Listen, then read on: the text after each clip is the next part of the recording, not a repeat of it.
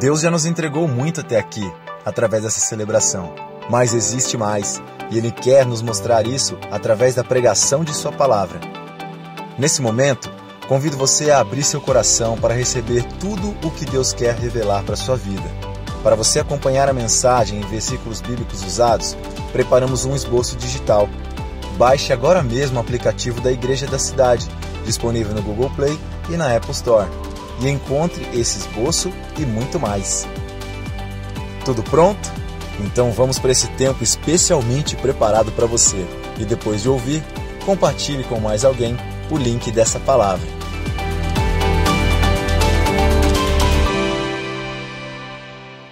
Bem-vindos então.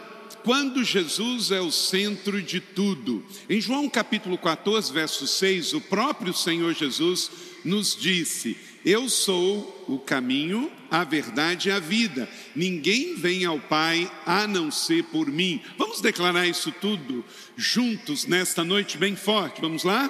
Eu sou o caminho, a verdade e a vida. Ninguém vem ao Pai senão por mim.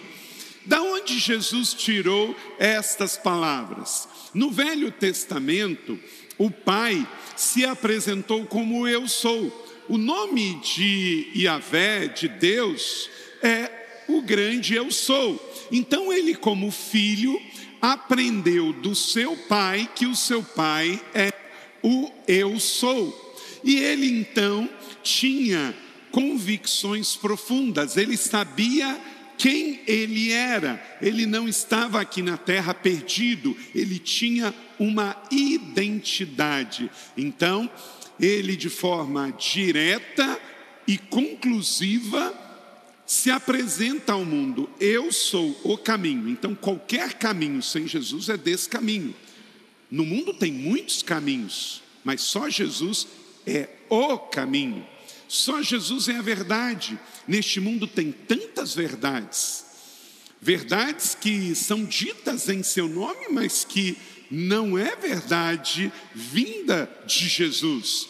Tem verdade na justiça que é inverdade. Tem verdade na política que são mentiras, mas Jesus diz: eu sou a verdade. E ele diz: Eu sou a vida, não uma vida efêmera, não uma vida simplesmente biológica, mas uma vida zoe, uma vida plena. Então, Jesus, com muita identidade, neste livro aqui, no Velho e no Novo Testamento, se você ler e procurar com muita tranquilidade, você vai ver em todos os livros Jesus. A Bíblia aponta para Jesus, os 39 do Velho, os 27 do Novo, principalmente os quatro evangelhos, é Jesus o caminho, a verdade e a vida. Nele está a vida que os homens precisam. Então, queridos, parece algo tão é, simples que às vezes Parece que não precisamos refletir, mas eu estou persuadido que no meio de tantas heresias deste tempo presente, no meio de tanto evangelho líquido e pregação coach, no meio de tantas disputas e de tantas controvérsias religiosas, mais do que nunca, crer em Jesus, se alimentar da palavra com Jesus no centro e colocar Jesus no centro da nossa vida, da nossa fé, da nossa adoração, da nossa vida cristã é sem dúvida fundamental. Nos dias de hoje, mais do que nunca é necessário reafirmar estas coisas tão seguras e que fazem toda a diferença. Cristo é tudo em todos. Estamos vendo um tempo de igreja supermercado da fé.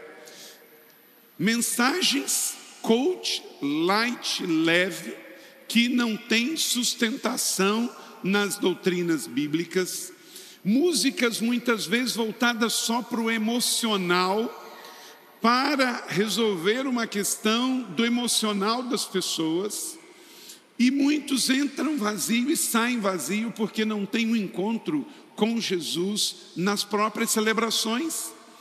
Então nós precisamos mais do que nunca colocar Jesus no centro, puro e simples como Ele é.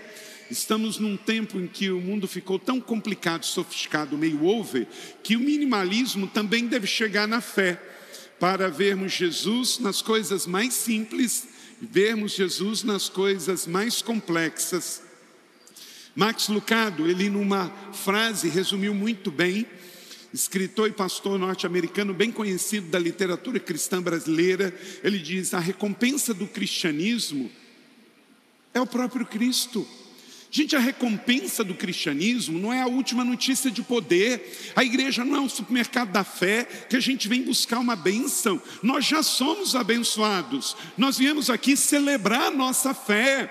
Nós viemos aqui entregar a Deus adoração termos a presença dos irmãos, sermos fortalecidos à mesa, fortalecer a nossa fé com uma palavra do Evangelho, para sairmos daqui mais fortes para enfrentar as adversidades desse tempo presente.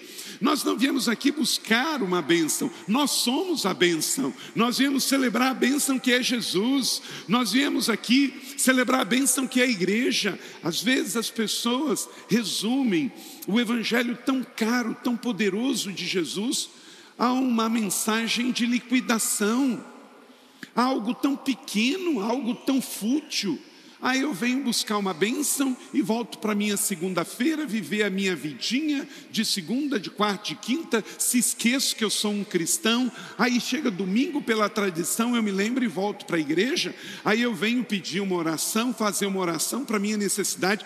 Querido, é Jesus 24 horas por dia, sete dias por semana. Amanhã na sua empresa, amanhã na sua escola, na sua faculdade, em qualquer ambiente que você estiver, presencial ou digital é Jesus do começo ao fim. Amém ou não amém? Se isso estiver claro na sua vida e você estiver enraizado, você não será como a onda do mar que vem e vai sem sentido. Quem vê Jesus vê o Pai, Ele é tudo. Olha que declaração poderosa, maravilhosa, da carta aos Hebreus, isto é, a carta do Novo Testamento que leva ao Evangelho Cristo para o povo judeu. Declare comigo: olha só o que o filho é. Você não pode reduzi-lo a uma necessidade emocional, a uma necessidade física, a um consumo gospel. Declare comigo: o Filho é o resplendor da glória de Deus, é a expressão exata do seu ser, sustentado todas as coisas por Sua palavra poderosa. É Ele que sustenta o universo, entendeu isso? Jesus é a imagem da glória, do grande poder de Deus. Então, quando você estiver cantando para Jesus, você tem que lembrar disso. Quando você estiver lendo o Evangelho, você tem que lembrar disso. Você sendo igreja, você lembra disso. Jesus sustenta o universo, Ele é o reflexo direto da glória de Deus, Ele é o Filho amado, unigênito do Pai. Então, Jesus, chame Jesus que o medo vai embora, chame Jesus que o caos vai embora, coloque Jesus dentro, coloque Jesus em cima. Então, que lugar você tem dado a este Jesus, que é o esplendor da glória de Deus, que é a exata revelação do seu ser? Como a pastora Leila diz, o Jesus é tudo, o Jesus não é nada em sua vida. Porque Jesus não quer ser o seu sócio. Eu já vi alguns empresários dizer assim: ó, tem uma sociedade com Jesus e ele é o majoritário, hein? Meninice. Jesus não quer ser sócio de ninguém porque ele é dono do universo, da sua vida e o seu negócio. Como é que você vai. Ele é seu sócio? Não existe isso. Ele é o seu dono. E olha, ser cristão é não ser dono de nada e reconhecer que tudo pertence ao Senhor. O apóstolo Paulo escreveu em Efésios capítulo 1, 9 e 10 que vontade e propósito convergem em Cristo. Olha que coisa poderosa. Todo mundo aqui tem vontade, não tem? Temos. OK? Todo mundo aqui tem propósito mas nossos propósitos e vontades têm que convergir em Cristo. Quer dizer, tudo que você for fazer, tudo que você tiver de vontades, tem que ter Jesus. Se não tiver Jesus, não serve para você, não combina com você e não vai se sustentar. Então, anote aí sete princípios que são bênção na sua vida no momento em que Cristo for tudo em você, que for o centro da minha vida da sua vida. E como nós vimos no filme, num relacionamento, quando Jesus convidou os doze para andar com ele, ele mostrou que discipulado não é uma aula, discipulado é andar com Jesus, é um relacionamento pessoal de amor. Então, eu e você não vamos ficar com uma lista de coisas e quando a gente tiver uma necessidade, apertar o calo, a gente vai pegar e Jesus abençoa esse plano meu, essa ideia minha, esse projeto meu. Não é isso. É desenvolver um relacionamento pessoal de amor com Ele, ao ponto de eu discernir qual é o plano dele, eu me uno a Ele e eu então discerno o que Ele quer para a minha vida. Esse negócio de cristão ficar assim, às vezes é até muito espiritual, né? Não, eu tenho que orar sobre tudo é orar, tudo é orar, tudo é orar, tudo é orar. Quando que já vai estar orado na sua vida? Tem coisas, meus irmãos, que quando Deus traz para mim, já é fruto da minha oração antecipada. Crente que só vai orar no futuro, está atrasado na sua intimidade com Deus. Nós temos que ter um relacionamento tão intenso junto com Jesus, que quando acontece algo na vida, eu tenho intimidade com Ele para discernir se aquilo é para mim ou não é para mim. Eu nem preciso orar, porque eu ando com Jesus, eu converso com Jesus, eu sei o gosto de Jesus. Entende? Você pegou? Pegou? Tem crente que só está na reação. Aí eu vou orar, eu vou ver, eu vou fazer, eu tenho. E aí sabe o que, que acontece? passa uma visão de espiritualidade. Nossa, mas fulano é espiritual mesmo, né? Ele só faz o que depois de 40 dias de oração.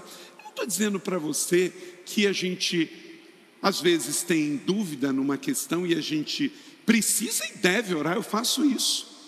No meu devocional, a Trindade tem coisas lá que eu só vou repetindo de um dia para o outro, porque eu ainda não discernir para tomar a decisão.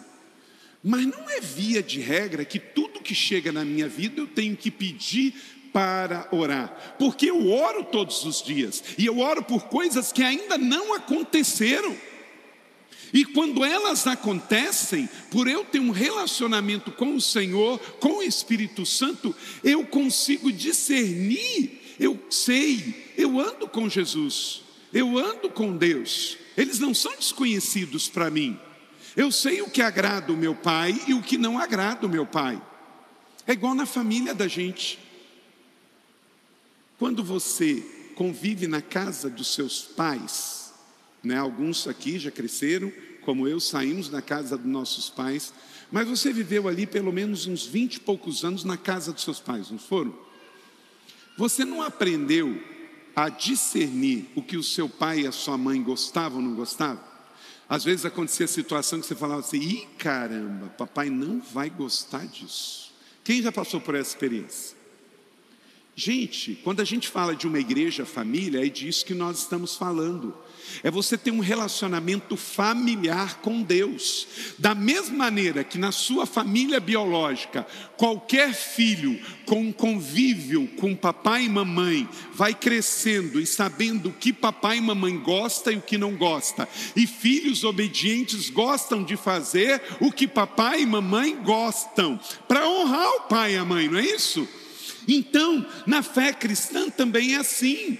Como isso aqui não é uma instituição religiosa, isso aqui não é um supermercado da fé, isso aqui é uma igreja do Deus vivo, uma família espiritual. Nós temos um pai, não tem ninguém órfão aqui. Papai do céu está aqui conosco. Isso aqui é uma família de irmãos mais novos e irmãos mais velhos. Os mais novos honram os mais velhos, os mais velhos promovem os mais novos, e assim a gente vive sem competição no bom relacionamento. Então, quando alguém faz alguma coisa que eu sei que papai está feliz, eu elogio, eu celebro, eu digo que bom. E quando alguém desta família, minhas ovelhas, fazem coisas que eu sei que papai não gosta, é minha função dizer: olha, nosso papai não vai ficar feliz com o que você está fazendo. Nós estamos plantando igrejas, eu sei que essa é a vontade de papai, então eu não preciso perder tempo, eu vou orar para ver se é para plantar igreja ou não. Mas 80% da população brasileira ainda não conhece Jesus como Senhor e Salvador, e eu vou, por religiosidade, ver se a gente vai plantar ou não igreja? Quantas crianças precisam é, de cuidado de atenção? Eu vou perguntar se Deus quer que eu ajude uma criança com necessidade? Vamos ver se a gente precisa trazer ou não um alimento para ajudar na cidade social, no mercado solidário. Eu não preciso fazer essas orações, porque eu sei que isso já está na vontade de Deus. Então, nós precisamos ter um relacionamento mais intenso e pessoal e colocar Jesus no centro da nossa vida. E eu vou discernir pelo relacionamento o que diariamente eu tenho que fazer e não entrar em roubada, mesmo em nome de uma religiosidade. Anote aí esses princípios. A primeira coisa, quando você coloca Jesus no centro de tudo, você recebe perdão para os seus pecados. Aleluia! Você recebe perdão. Perdão é um ato. Se você se arrepende, tem Cristo, ele te perdoa. Mateus 1, 21. E dará luz a um filho, e você deverá dar-lhe o nome de Jesus, porque ele salvará o seu povo dos seus pecados. Sabemos esta história, esta era a missão de Jesus. Maria, escolhida entre todas as mulheres, como a bem-aventurada, foi escolhida por Deus para dar a luz ao Jesus de Nazaré, ao Jesus histórico. É importante você se lembrar disso pelo seguinte: pela tradição romana, Maria se tornou mãe de Deus, mas não é isso que está escrito no Evangelho. Isso é um dogma religioso. Maria é, foi engravidada por uma ação sobrenatural do Espírito Santo, aleluia.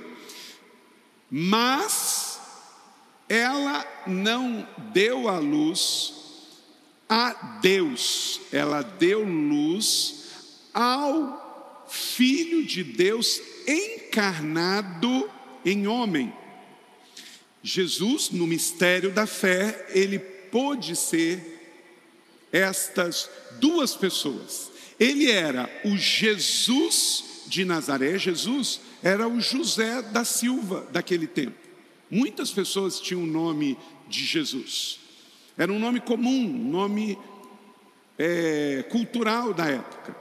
Então, o Jesus histórico, o Jesus que viveu lá na Galileia, ele se tornou um homem, nascido de mulher, teve uma infância, se tornou um homem, e Maria foi escolhida entre todas as mulheres, uma graça extraordinária para gerar este Deus homem, este Jesus de Nazaré, que também era o Jesus Cristo, o Jesus da fé. Isso é um mistério maravilhoso da ideia divina que fez Deus se encarnar em homem. Então, Maria, mulher, grávida, pelo Espírito Santo, dá luz ao Jesus de Nazaré. Esse Jesus de Nazaré nasce, mas revela-se Jesus, o Cristo, o Messias ungido de Deus. Mas sabemos que quem perdoava os pecados não era o Jesus de Nazaré, era o Jesus, o Cristo, o Filho do Deus vivo encarnado. E por isso então Aqui diz: Ele dará a luz a um filho, deverá dar-lhe o nome de Jesus, ele salvará o seu povo dos seus pecados. Por quê? Porque ele era o Cristo, Jesus Cristo, Messias de Deus.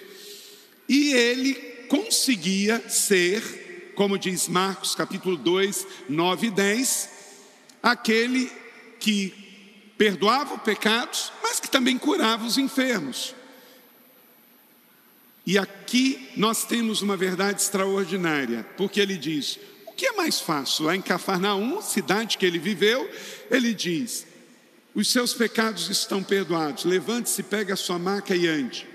Mas, para que saibam que o filho do homem tem autoridade na terra, aí olha só, agora não é só o Jesus de Nazaré, mas é o filho do homem, isto é, o filho de Deus, disse ao paralítico: levante-se, pegue a sua maca vai para casa. Então, verdade sobre a confissão do pecado. Quando eu confesso os pecados para Deus, eu sou o quê? Perdoado.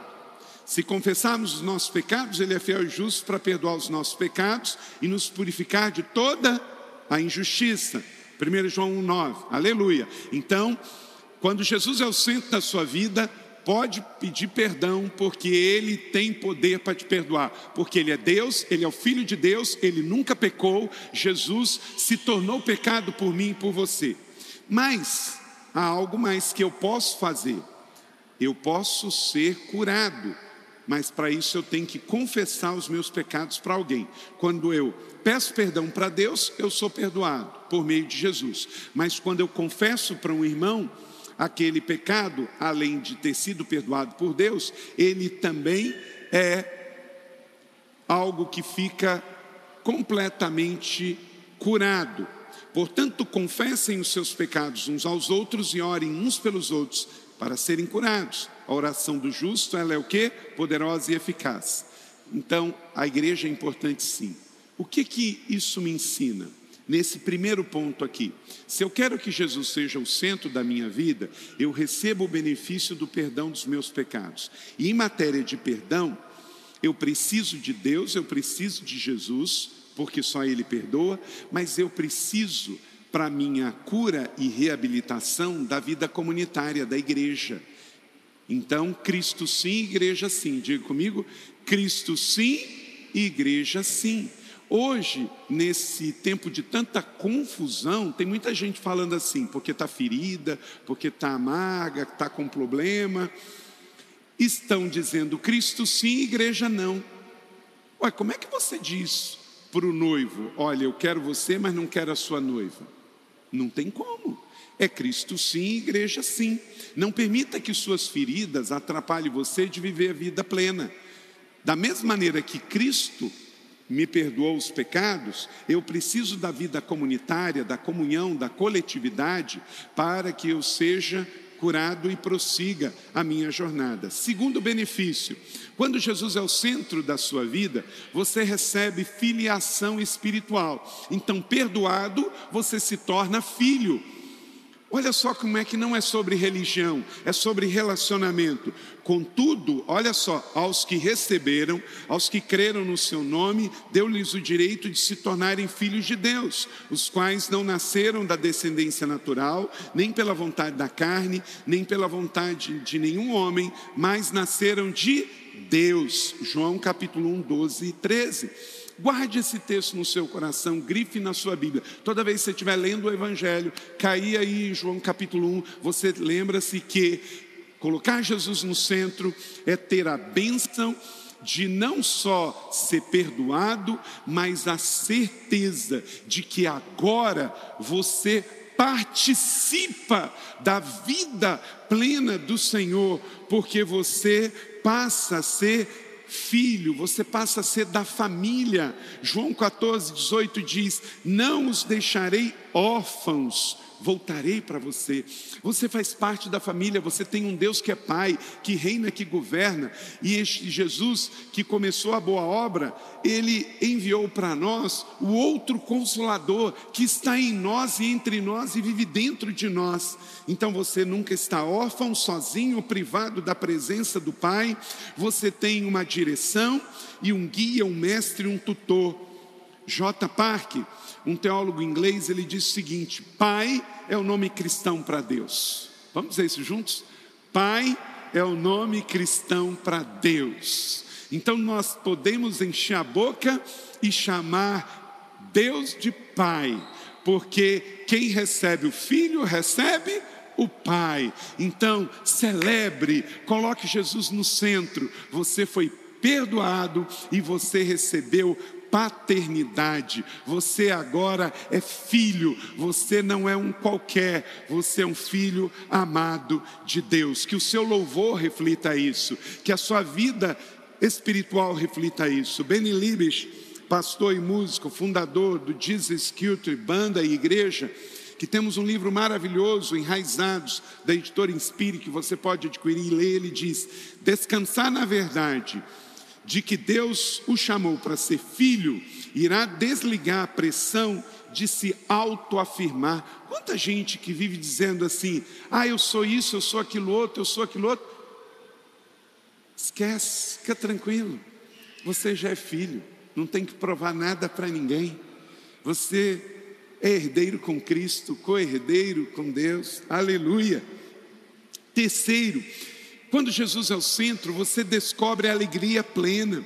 João 16, 24 diz: Até agora vocês não pediram nada em meu nome, peçam e receberão, para que a alegria de vocês seja completa.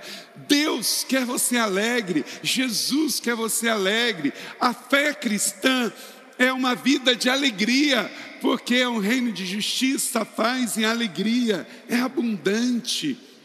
Hebreus capítulo 1, verso 9: Amas a justiça, odeias a iniquidade, por isso Deus, o teu Deus, escolheu dentre vocês os companheiros, ungindo com óleo de alegria.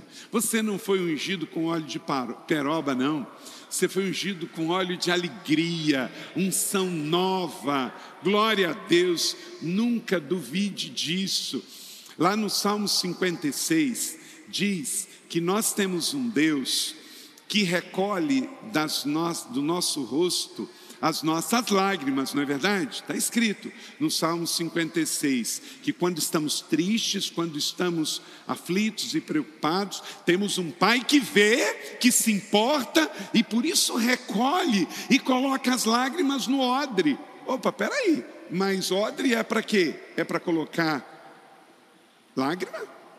Não, odre é para colocar vinho.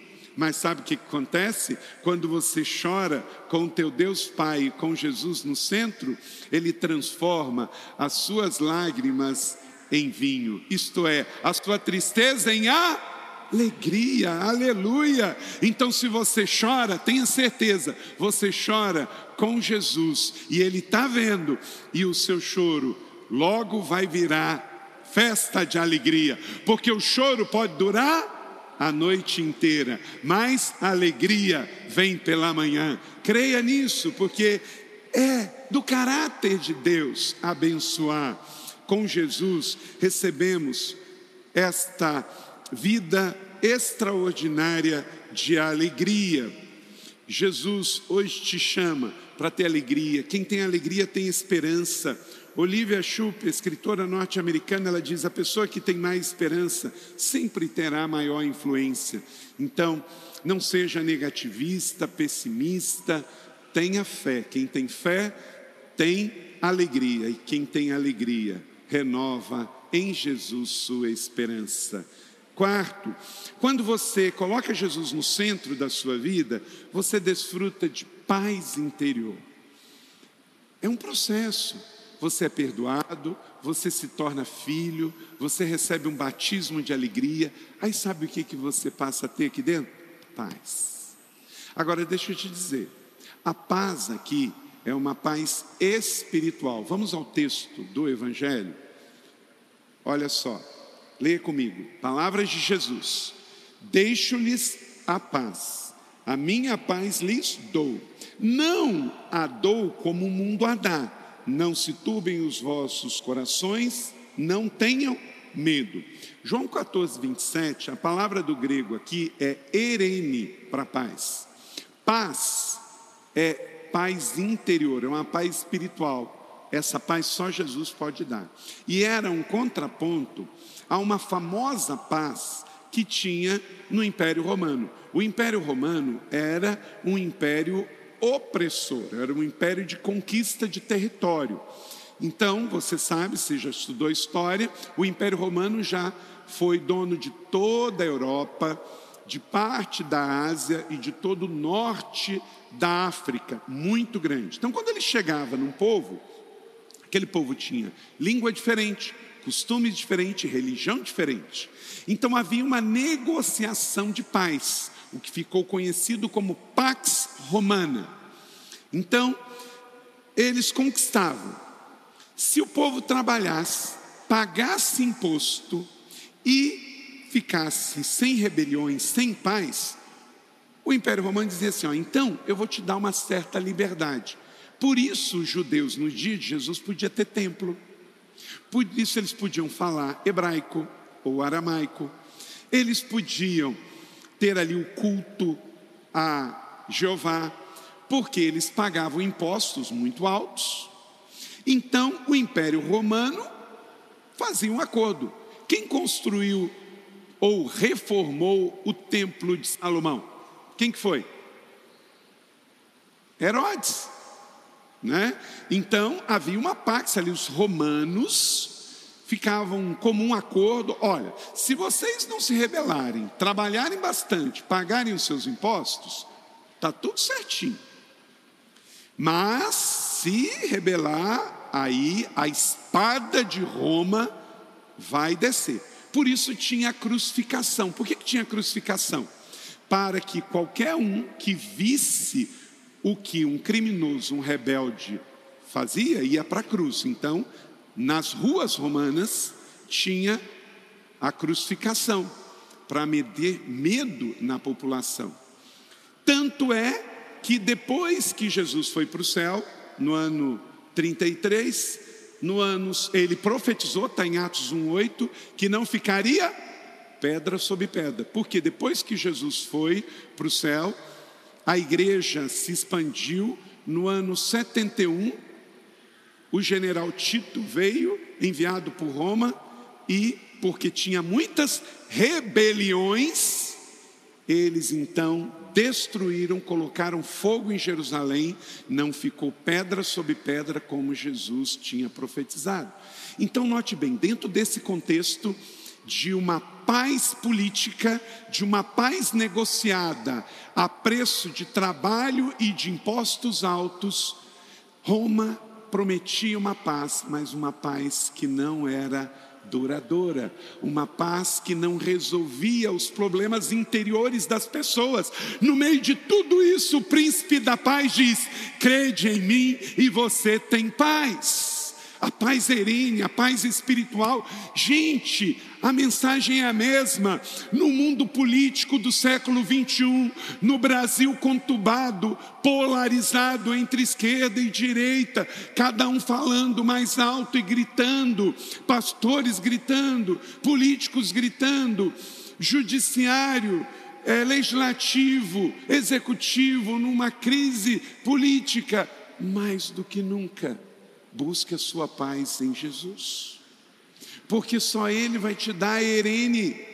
Tudo isso vai passar, os impérios passam, os governos passam, as disputas passam, mas quem fica com Jesus fica com tudo. Então, quando tem muitas vozes, tem muita gritaria, você precisa saber quem que você vai ouvir. O Salmo 121 nos diz que o nosso socorro vem do Senhor. Então você precisa saber qual monte que vai trazer a sua paz, o seu socorro. Nós estamos num tempo mais do que nunca que nós precisamos buscar quem pode trazer paz. Jesus vivia nesse mundo violento. Ele, como judeu, ele também não era escravo? Era. Ele era escravo. Por quê? O judeu que nasceu na Judéia nos tempos do Império Romano, ele era escravo de Roma. Mas Jesus, mesmo num tempo de escravidão, mesmo tendo uma liberdade cesseada, ele tinha paz, porque ele sabia quem ele era. Ele era o filho amado de Deus. Quando você perde a sua identidade, você começa a ficar perdido e confuso. Mas quando você lembra quem você é em Cristo, você lembra que você é salvo, você lembra que você é perdoado, você lembra que você é cheio de alegria e você lembra que você tem paz. Quem coloca Jesus no centro arruma a sua vida. Quem tira Jesus do centro e coloca a religião no centro ou a política no centro fica confuso. Então, como diz Augusto Cury, você não pode dar um cartão ilimitado para suas emoções.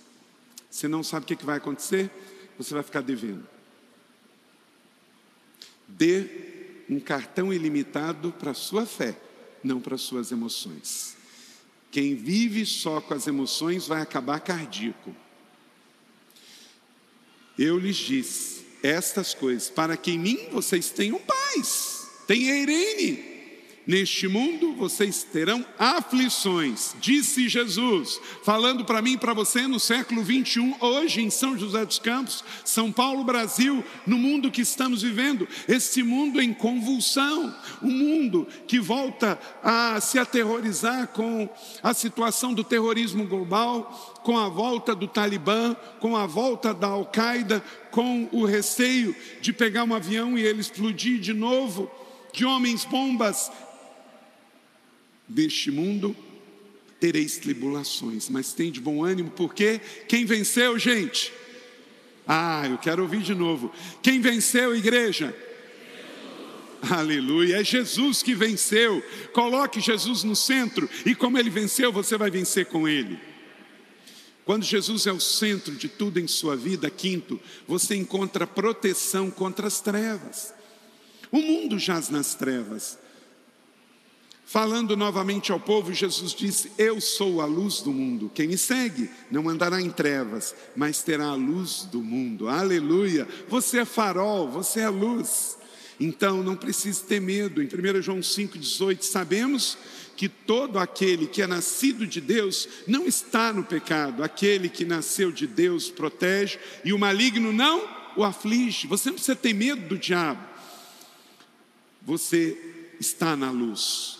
E quem está na luz, o diabo não atinge. Com Jesus recebemos autoridade diante do mal.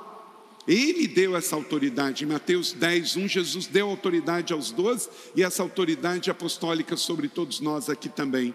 Por isso, Bill Johnson, pastor, líder da Bethel Church, que estará conosco esse ano aqui na igreja da cidade em outubro. Vamos juntos celebrar esse momento tão importante, porque certamente vamos receber através desse homem que honramos tanto. Ele disse: Não posso me dar o luxo de ficar impressionado pelo diabo. Tem muita gente que vive impressionado, porque o diabo grita, o diabo sapateia, o diabo oprime. O diabo não está nos seus melhores momentos, pelo contrário, ele é o grande perdedor. E ele sabe que na ampulheta do Cairós de Deus, o tempo dele está se esgotando. Breve Jesus virá e voltará. Então não tenha medo. Aleluia. Sexto, quando Jesus é o centro, querida família, igreja da cidade, irmãos e irmãs, amigos, você recebe descanso. Você sabia que o pecado cansa, mas Jesus descansa. Você pode dizer isso comigo?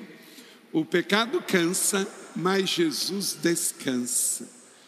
Filipenses 4:7 A paz de Deus que excede todo entendimento, toda compreensão, guardará o seu coração e a sua mente em Cristo Jesus. Jesus, Ele é a paz e por isso Ele pode descansar você. Na Bíblia, a mensagem, a palavra-se de Eugene Peterson, de Mateus capítulo 11, verso 28 a 30, ficou maravilhosa. Olha esse texto, vou ler com você.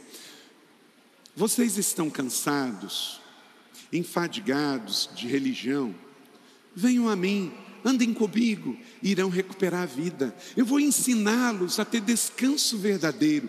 Caminhem, trabalhem comigo, observem o que eu faço, aprendam os ritmos livres da graça.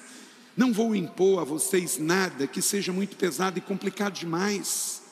Sejam meus companheiros e aprenderão a viver em liberdade e leveza. Uau! Jesus, é isso, Ele é esta paz. E Ele traz para nós esta leveza de todos que decidem andar com Ele, vão andar em relacionamento e não em peso, fardo de doutrinas, de dogmas. Max Lucado também diz: não é a ausência de tempestades que nos distingue. Por quê? Neste mundo tereis aflições. A questão é só quando ela vem e quando ela passa. Tempestades estão aí. E sim, quem descobrimos na tempestade? E o povo da igreja da cidade descobriu, sabe o que? Um Cristo em meio a tempestades que ele é imperturbado. Aleluia! Que eu e você possamos sair daqui para viver Jesus no centro, e aí não há barulho do mundo que vai nos perdoar, a tempestade está caindo, mas nós vamos estar como Jesus em profunda paz interior, cheios de alegria, perdoados, salvos, filhos, então seremos imperturbáveis, aleluia porque maior que está em nós do que o que está no mundo. Nós somos aqueles que já descobriram isso. Aleluia. Cristãos podem ter cicatrizes, mas não feridas abertas. Tempestades passam, mas a paz fica. E sétimo e último, quando eu coloco Jesus no centro de tudo na minha vida, quando você faz isso, sabe o que acontece? Você conhece a real prosperidade. Filipenses 4,19, na Bíblia, na linguagem de hoje, diz assim: E o meu Deus, de acordo com a sua gloriosa riqueza, que Ele tem para oferecer por meio de Cristo Jesus, lhes dará tudo o que precisamos. Você confia nesta palavra? Ah, eu confio. Deus não é patrocinador da minha miséria, Ele não fica feliz com a minha miséria, Ele é um Deus de abundância, um Pai, e por isso com Ele e tendo Jesus no centro, não sou apenas rico, eu sou próspero, que é diferente. Muito mais do que riqueza material, Paulo diz que eu fui enriquecido em tudo. Por isso, por estar próspero, eu sei o rejeitar aqueles que vêm trazer proposta de enriquecimento mágico.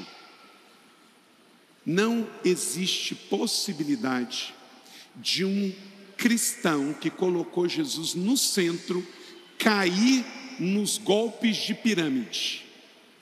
Esta semana foi notícia para todo o país, Cabo Frio, cidade linda do litoral norte fluminense. Eu nasci lá pertinho, em Macaé. Olha a notícia sobre Cabo Frio, Bitcoin hoje, empresa investigada por esquema de pirâmide de criptomoedas em Cabo Frio. Olha como é que a linda cidade de Cabo Frio agora ficou conhecida, Novo Egito. Sabe por quê? É pirâmide para todo lado. Meu Deus, igreja, acorda. Quando aconteceu o problema do Telex Fria, aqui no Brasil, teve igreja em São José que o pastor convocou vigília, porque a igreja e pastores estavam envolvidos nessas frias, e aí fizeram vigília para liberar o dinheiro. Sabemos no que deu. Gente decepcionada que botaram suas economias nessas pirâmides e ficaram sem nada. Depois veio o tal do Bibebom, de novo, uma nova geração. Depois golpes de mercado financeiro. O diabo continua o mesmo. Ele continua seduzindo crente que quer ficar rico com mágica. Não, podem aplicar 4% ao mês. pirâmide, você sabe como é que é, né? Não tem referência na Bíblia de pirâmide é, Inca, Maia, Azteca, egípcio, pirâmides são túmulos. Bom para quem está em cima, péssimo quem está na base. Meu irmão, se livra disso. Só estou sendo redundante, eu sei que não tem ninguém aqui, porque a nossa igreja é uma igreja saudável e é meu dever como pastor te trazer esta palavra, porque eu sei que você sabe que Deus quer nos abençoar e sermos prósperos, até porque o reino de Deus é um reino de abundância, e eu quero ver que você, meu irmão, é tão abundante em Cristo que você prosperou no seu trabalho, nos seus negócios, você que é, trabalha, recebe, é sábio ao aplicar e tem crescido e prosperado, e por isso você tem para si, para abençoar, para emprestar, para patrocinar o reino, para investir em plantação de igreja, envio de missionários, ajudar no sertão, nas imagens que você viu das 100 casas que podemos ajudar a reconstruir na Síria, porque o reino de Deus precisa de recursos, mas nós não somos um povo que é seduzido por mamon, não queremos ficar ricos de um dia para o outro e cair em golpistas e golpes que o tempo todo estão por aí. Então, meus irmãos, o ladrão vem apenas para furtar, matar e destruir. Eu vim para que tenham vida e abundância. Na, na verdade, sabe o que, que nós precisamos? É soltar Jesus e prender Barrabás. O povo sempre vai estar diante de Jesus e de Barrabás. Quanto mais Jesus estiver no centro, mais você vai saber a escolha que você tem que tomar na sua vida. Blaise Pascal, Pascal, matemático, escritor, inventor, filósofo e teólogo francês, ele disse: Fora de Jesus não sabemos o que é a nossa vida, nem a nossa morte, nem Deus e nem nós mesmos, porque Jesus é o centro de tudo e todos. Eu sei que existem pessoas que são tão pobres que a única coisa que conseguiram juntar foi dinheiro. Não é o seu caso, porque você também juntou almas, juntou vidas, juntou pessoas e juntou recursos. O nosso devocional de hoje fala sobre escolhas, as melhores escolhas. E o nosso devocional, a Trindade diz que nós temos o amor do Pai, a justificação do Filho e também temos a presença do Espírito, não é isso? Então diga: Eu tenho o amor do Pai, a justificação do Filho e a presença do Espírito.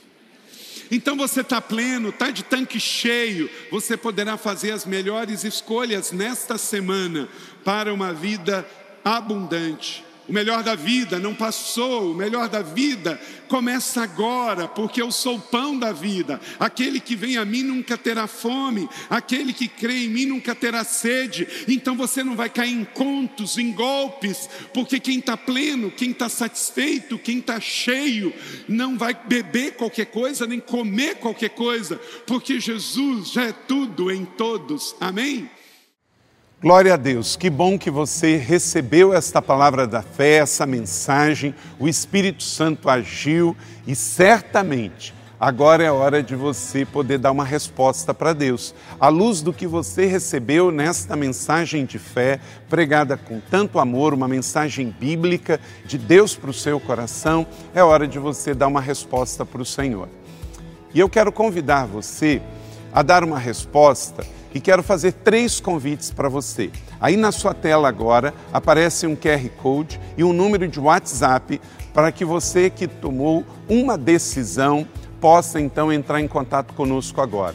O primeiro convite é se você ouviu esta mensagem e quer tomar uma decisão de arrependimento e de receber Jesus no seu coração como Salvador e Senhor da sua vida agora. A outra decisão que você pode estar tomando agora e celebramos com você é se você quer retornar para a igreja, voltar para a fé. Talvez você se desviou dos caminhos do Senhor e da igreja, mas hoje é o tempo de voltar, é tempo de arrependimento, de mudança de vida, de voltar para a família da fé. Então, bem-vindo você que está tomando a decisão de retorno agora. Não importa quanto tempo você esteve afastado, não importa se você se afastou dessa ou de outra igreja cristã ou evangélica, bem-vindo de volta à família da fé. E o terceiro convite que eu quero fazer para você é se você quer ser batizado. Então, se você quer ser batizado em águas, se você está em São José dos Campos ou em qualquer cidade onde temos uma igreja da cidade ou aí na sua cidade, entre em contato conosco agora pelo WhatsApp ou pelo QR Code e diga: Eu aceitei Jesus, eu quero ser batizado. Eu não tinha sido batizado em águas ainda, no batismo de imersão, que é o batismo que Jesus viveu lá no Rio Jordão, sendo batizado por João Batista, e eu quero ser batizado em águas também. Então entre em contato conosco. Amém? Então, bem-vindo à família da fé, parabéns por tomar uma destas decisões hoje, após ouvir esta mensagem. E o nosso campus online aqui da Igreja da Cidade está aqui para servir onde você estiver. Deus seja louvado. Vamos orar juntos? Pai, eu quero te agradecer por cada um que recebeu agora a tua palavra e ela tocou no coração e eles estão dando uma resposta para o Senhor. Eu abençoo cada um dos que nos acompanharam agora nesta transmissão. Que o Senhor abençoe as suas vidas, os que tomaram a decisão de te aceitar, de voltar para a igreja ou se batizar, nós assim os recebemos e os abençoamos em nome de Jesus. Amém. Obrigado por estar conosco. Se você tem qualquer outra dúvida também, aí no chat ou nas nossas mídias sociais ou no WhatsApp, mande para nós e nós vamos entrar em contato com você. Somos a Igreja da Cidade, uma família para pertencer. E aqui no Campus Online, uma família para pertencer onde você estiver. E seja bem-vindo também às nossas celebrações presenciais. Você pode ver aí no vídeo também os horários e os dias que temos celebrações. Bem-vindo, Deus te abençoe e até a próxima.